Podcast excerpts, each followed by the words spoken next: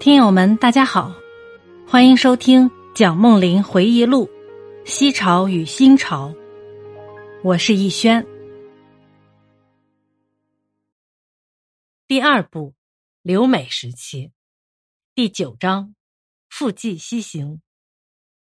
我拿出一部分钱买了衣帽杂物和一张往旧金山的头等船票，其余的钱就以两块墨西哥鹰洋对一元美金的比例。对取美钞。上船前找了一家理发店剪去辫子，理发匠举起利剪抓住我的辫子时，我简直有上断头台的感觉，全身汗毛直竖。咔嚓两声，辫子剪断了，我的脑袋也像是随着剪声落了地。理发匠用纸把辫子包好还给我。上船后，我把这包辫子丢入大海。让他随波逐流而去。我拿到医生证明书和护照之后，到上海的美国总领事馆请求签证，按照移民条例第六节规定，申请以学生身份赴美。签证后买好船票，搭乘美国游船公司的轮船往旧金山。那时是一九零八年的八月底，同船有十来位中国学生。游船起定，慢慢驶离祖国海岸，我的早年生活也就此告一段落。在上船前，我曾经练了好几个星期的秋千，所以在二十四天的航程中一直没有晕船。这只游船比我前一年赴神户时所搭的那艘日本轮船远为宽大豪华。船上最使我惊奇的事是跳舞。我生长在男女授受不亲的社会里，初次看到男女相偎相依、婆娑起舞的情形，觉得非常不顺眼。旁观了几次之后，我才慢慢开始欣赏跳舞的优美。船到旧金山，一位港口医生上船来检查健康，对中国学生的眼睛检查的特别仔细，唯恐有人患沙眼。我上岸时，第一个印象是。移民局官员和警察所反映的国家权力，美国这个共和政体的国家，他的人民似乎比君主专制的中国人民更少个人自由，这简直弄得我莫名其妙。我们在中国时，天高皇帝远，一向很少感受国家权力的拘束。我们在旧金山逗留了几个钟头，还到唐人街转了一圈。我和另一位也预备进加州大学的同学，由加大中国同学会主席领路到了伯克利。晚饭在夏德克路的天光餐馆吃，每人付二角五分钱，吃的有汤、红烧牛肉、一块苹果饼和一杯咖啡。我租了班克洛夫路的科尔太太的一间房子。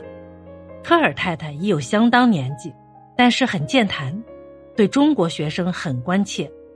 他吩咐我们出门以前必定要关灯，洗东西以后必定要关好自来水龙头，花生壳绝不能丢进抽水马桶里，银钱绝不能随便的丢在桌子上，出门时不必锁门，如果我愿意锁门，就把钥匙留下，藏在地毯下面。他说：“如果你需要什么，你只管告诉我就是了。”我很了解客居异国的心情。你呀，就拿我的家当自己的家好了，不必客气。随后，他向我道了晚安才走。到伯克利时，加大秋季班已经开学，因此我只好等到春季再说。我请了加大的一位女同学给我补习英文，学费每小时五毛钱。这段时间内，我把全部精力花在英文上，每天早晨必读《旧金山纪事报》，另外还订了一份《展望周刊》作为精读的资料。维氏大学字典一直不离手，碰到稍有疑问的字就打开字典来查。四个月下来，居然字汇大增，读报纸杂志也不觉得吃力了。初到美国时，就英文而论。我简直是半盲半聋半哑。如果我希望能在学校里跟得上功课，这些障碍必须先行克服。头一重障碍，经过四个月的不断努力，总算大致克服了。完全克服也不过是时间问题而已。第二重障碍要靠多听人家谈话和教授讲课才能慢慢克服。教授讲课还算比较容易懂，因为教授们的演讲思想有系统，语调比较慢，发音也清晰。普通谈话的范围比较广泛，而且包括一连串互不衔接而且五花八门的观念。要抓住谈话的线索颇不容易。到剧院去听话剧对白，其难易则介于演讲与谈话之间。最困难的是克服开不得口的难关。主要的原因是我在中国时一开始就走错了路，错误的习惯已经根深蒂固，必须花很长的时间才能矫正过来。其次是我根本不懂语音学的方法，单凭模仿不一定能得到准确的发音，因为口中发出的声音和耳朵听到的声音之间，以及耳朵与口舌之间，究竟还有很大的差别。耳朵不一定能够抓住正确的音调，口舌也不一定能够遵照耳朵的指示发出正确的声音。此外，加利福利亚这个地方。对中国人并不太亲热，难得使人不生身处异地万事小心的感觉。我更特别敏感，不敢贸然与美国人厮混。别人想接近我时，我也很怕羞。很多可贵的社会关系就因此断绝了。语言只有多与人接触才能进步。我既然这样固步自封，这方面的进步自然慢之又慢。后来我进了加大，这种口语上的缺陷严重的影响了我在课内课外参加讨论的机会。有人问我问题时，我常常是脸一红，头一低，不知如何回答。教授们总算特别客气，从来不勉强我回答任何问题。也许他们了解我处境的窘困，也许是他们知道我是外国人，所以特别加以原谅。无论如何，他们知道我虽然静若寒蝉，对功课仍旧是用心的，因为我的考试成绩多半列在乙等以上。